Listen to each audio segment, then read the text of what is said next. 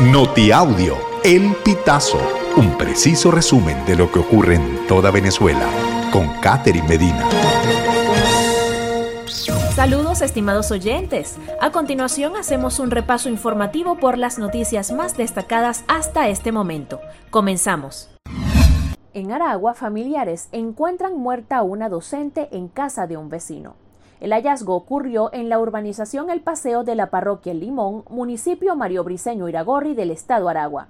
Una hija de la víctima contó a la policía que su madre recibió una llamada telefónica de parte de su vecino Perquis José Escalona Colmenares, quien le solicitó a la docente que se acercara hasta su vivienda para solucionar una filtración de agua que provenía de su inmueble. Organismo argentino denuncia a Maduro por la desaparición forzada de Rocío San Miguel. El Foro Argentino por la Democracia en la región presentó este miércoles 14 de febrero una ampliación de su demanda por crímenes de lesa humanidad contra el gobierno de Nicolás Maduro en Venezuela, tras la desaparición forzada de la activista hispano-venezolana Rocío San Miguel. Integrado por políticos, diplomáticos, intelectuales y periodistas argentinos, el organismo amplió su denuncia a Maduro por crímenes de lesa humanidad cometidos en Venezuela, presentada el 18 de enero de 2023, junto a otras dos demandas similares contra los dirigentes políticos de Nicaragua, Daniel Ortega, y Cuba, Miguel Díaz Canel.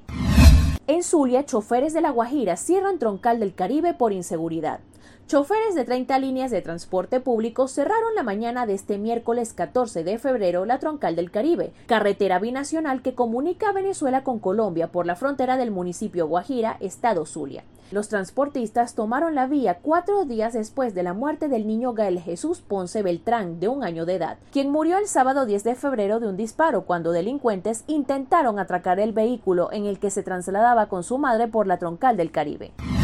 Policía colombiana detiene a Zuliano con 2.000 ampollas de fentanilo. La policía del departamento de La Guajira, en Colombia, detuvo al zuliano Leoncio Palmar Pocaterra con 2.000 ampollas de fentanilo, un medicamento de uso intrahospitalario más potente que la heroína. La detención se realizó el 10 de febrero en un parqueadero público del barrio El Carmen en Maicao, frontera con Venezuela.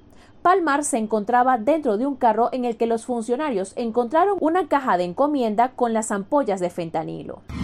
¿Cómo entrar a Estados Unidos con CBP One? Venezolanos son los que más usan la aplicación. Primero, las personas deben descargar la aplicación gratuita CBP One en su dispositivo inteligente o acceder al sitio web de CBP One. Luego registrarse y crear un usuario con un correo electrónico y una contraseña.